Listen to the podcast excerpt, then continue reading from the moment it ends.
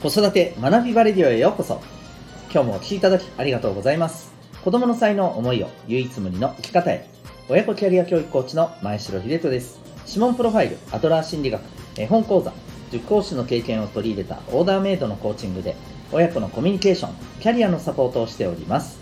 またオンラインサロンともいくパパの学び場というパパのための交流や学びの場も運営しております。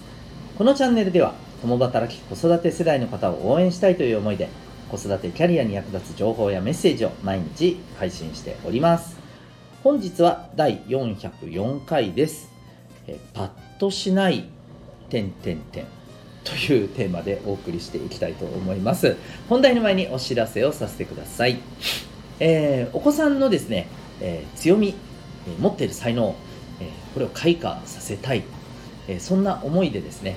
子さんの強みを伸ばしていきたい、えー、それは何だろうということで日々、え、向き合っている、え、ママさんパパさんたくさんいらっしゃるかと思います、え、すごくですねやっぱりこれって大事なことだとは思います。はい、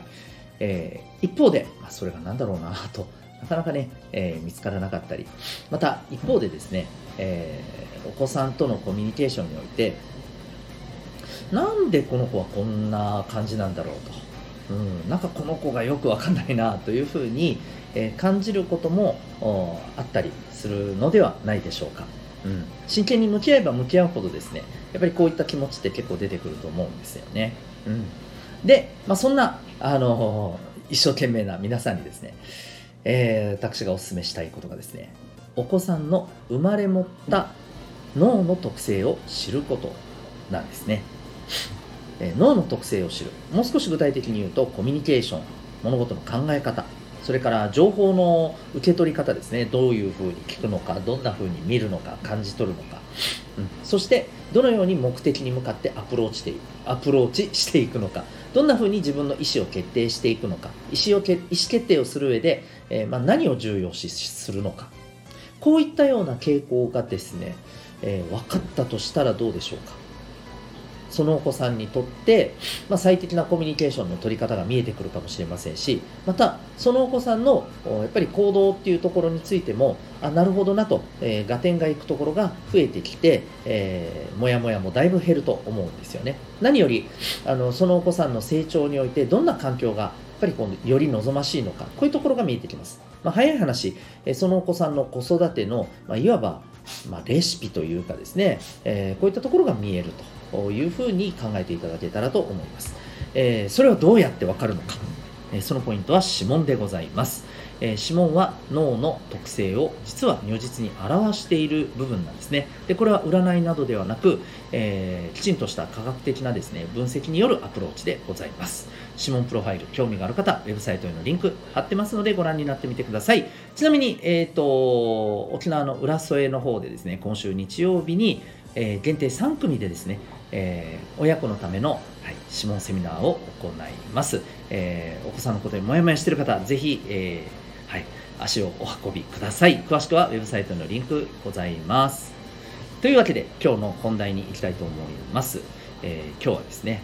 パッとしない、点々点というテーマでお送りしていきたいと思います。えー、っとですね、あるネットでのこの子育てに関する記事を見てですね、思ったことを今日はですね、シェアしていきたいなと思います。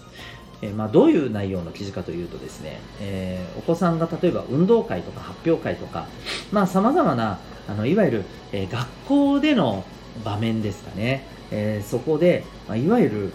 平凡であると。その他大勢埋もれているみたいな、え、そんなお子さんの様子を見てなんかちょっとえーみたいな風に感じている、え、まあ、保護者の方の、え、思いみたいなものをですね、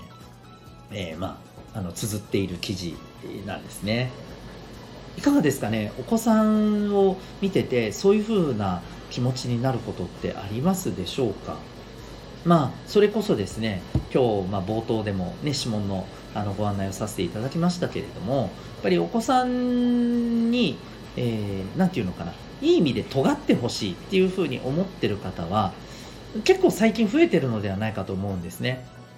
えー、やっぱり今あの個性を生かしていく、えー、それでね自分のこのえー、まあ、ある意味キャリア、えー、もっと言うと自分の仕事を作っていく、うん、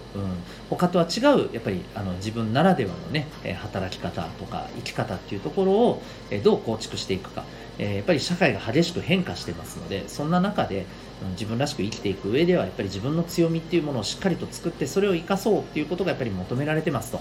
いうふうにねやっぱりいろんなところでも言われていますので、えー、そういうふうなねやっぱりこうあの部分でなんかどれも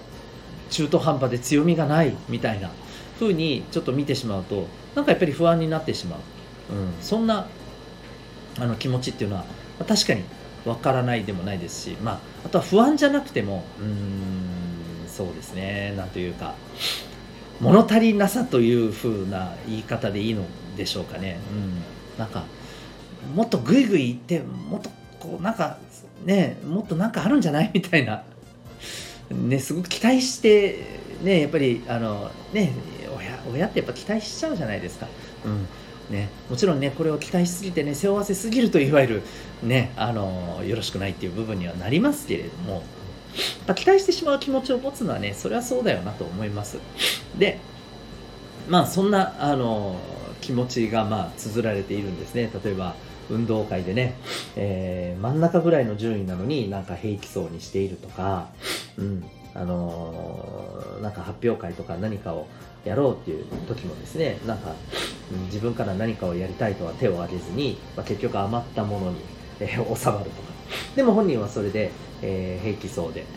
んね、友達とも仲良くしていて、で、周りからは、あの、すごくあの子いいよねって、なんかあの子いると安心するよね、みたいな風に周りからも言われてるんですけど、うん、なんか、えー、みたいないう風に感じちゃうと。うん。で、まあ、これについてですね、これ僕が思うに、一番大事なのはですね、本人の気持ちだと思うんですよね。その状況をご本人さんはどう思ってるのか。表面的にはニコニコして平気そうにしてるけれども実はそうではない。本当は悔しいけど表になんか出したくないみたいなね、うん、実は秘めたそんな思いがあるのかもしれませんし本当にそのまんまいや別にいいんじゃないっていうふうに何も、えー、そこに対してね、うん、不満や不快感みたいななんかね物足りなさみたいなものは感じてないと、うん、そういうふうなことだってもちろんありえます。だからそれ次第と思うんですよね。いや本当は実はね悔しがってるんだったらあのしっかりその気持ちをね出していいんだよ。無理に抑え込まなくていいんだよ。そのね、学校ではなかなか出しづらいかもしれないけどうちではあのそういう気持ちはちゃんと言っていいからねって言って受け止めてあげることが大事ですよね、まあ、その上でじゃあどういうふうに、えーね、自分を変えていきたいとどんな風になりたいっていうところでできることからじゃあ、ね、チャレンジしていこうかっていう風にね本人を励ましながら勇気づけながらあの寄り添っていけばいいと思いますしで、えー、もしですねまあ何とも思ってない場合多分ねこの何とも思ってない場合がおそらくあの保護者としてはどうしたらよいのだろうと 思うところがあると思うんですけどあのこれですね今今そういうだけだと思うんですよ。今は。要するに今はうんその子にとって、まあ、そこまでこう熱を上げてやろうっていう風なところに至ってないと、うん、人よりできなくてクソ悔しいっていう風にある意味大切に思えるようなものがまだ見つかってないだけなんですよね。で今見つかってないもちろん見つかってれば見つかってたでいいんですけど、え見つかってないことをあのあまりやっぱり私たちが焦るのはですね本当はよろしくないと思います。なぜならば、え、どこかでこういろんな体験をしていけばですねやっぱり見つかる瞬間っていうのがきっと来ると思いますし逆にその見つかった瞬間の時にそうだって、えー、いけるためにも、うん、本当に自分にとって大切なものをじっくり、ね、待って見つけられるようにするためにもですね、えー、変にこっちがせかしてしまうとあ見つかってない自分ってダメなんだとかですね見つけなきゃいけないんだとかですね、えー、で本当は自分がうーん対してなんかこれだって思ってないようなものでもほらなんか良さそうじゃないとか こっちがせかして親がせかしてしまうとですねあうん分かったやってみるみたいな感じになってしまいかねないわけですよね。僕はそっちの方がうん結局のところはねどうなんだろうなって思うんですよね、まあ、もちろんですよ。さまざまな体験をさせることはいいと思うんですでもそこで、えー、その時点でね何かしらあのお子さんに響くものが、まあ、今はないなと思ったらこれがダメなんだってことではなくてももしかしたらこれ自体が、うん、合わないという可能性もあるとは思うんですけどタイミングの問題もあると思うんですよね、うん、後になってやっぱりあれやりたいとか言い出すかもしれません、はい、特にお子さんなんてもうあのまだまだね感性で生きてますんで我々よりも。理性より感性で生きてますんで、えー、当然のことながら、えー、朝礼誤解なんか普通なんですよ。うん、なので、まあ、その辺も含めてですねいろいろな体験をもちろんさせていこうということはあのいろんなね世界をやっぱり、えー、感じる体験は大事なので、そこは私たちがやるべきことだと思うんですがそこに反応しないことそこに対してまあ、うん、まあまあってな感じでこうね、えー、のほほんとしている様子をですね変に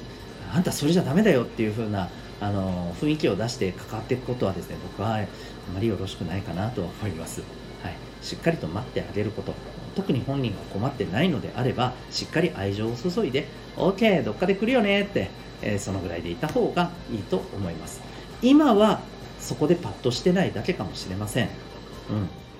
でもどっかでパッとするような場面、えー、場所、えー、世界えそれを見つけていくどこかでそのタイミングっていうのはですねもう全然あってもおかしくないんですよね、はい、ですので、えその辺りはですね、え私たちは、えしっかりと愛情を注ぎながら、え寄り添うっていうことをね大事にしていきましょうというわけで今日はですねパッとしないというそんなテーマでお送りいたしました。最後までお聴きいただきありがとうございました。また次回の放送でお会いいたしましょう。学び大きい一日を。